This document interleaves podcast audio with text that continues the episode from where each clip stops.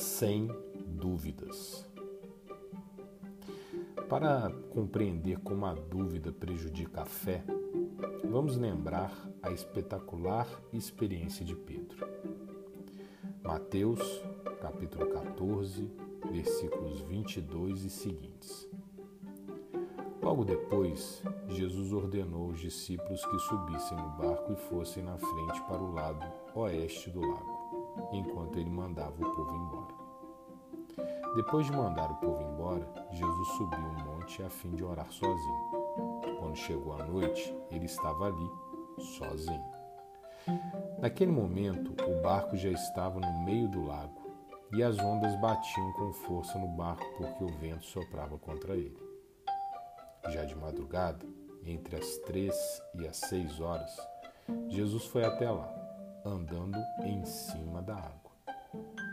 Quando os discípulos viram Jesus andando em cima da água, ficaram apavorados e exclamaram: É um fantasma! E gritaram de medo.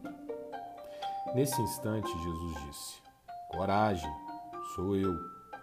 Não tenham medo. Então Pedro disse: Se é o Senhor mesmo, mande que eu vá andando em cima da água até onde o Senhor está.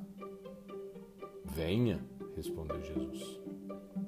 Pedro saiu do barco e começou a andar em cima da água, em direção a Jesus. Porém, quando sentiu a força do vento, ficou com medo e começou a afundar. Então gritou: Socorro, Senhor! Imediatamente Jesus estendeu a mão, segurou Pedro e disse: Como é pequena a sua fé! Por que você duvidou? Então os dois subiram no barco e o vento se acalmou. Compreendeu o que se passou? No primeiro momento, Pedro se apresentou com destemor e ousadia, e Jesus respondeu positivamente, encorajando-o a confiar para viver o sobrenatural.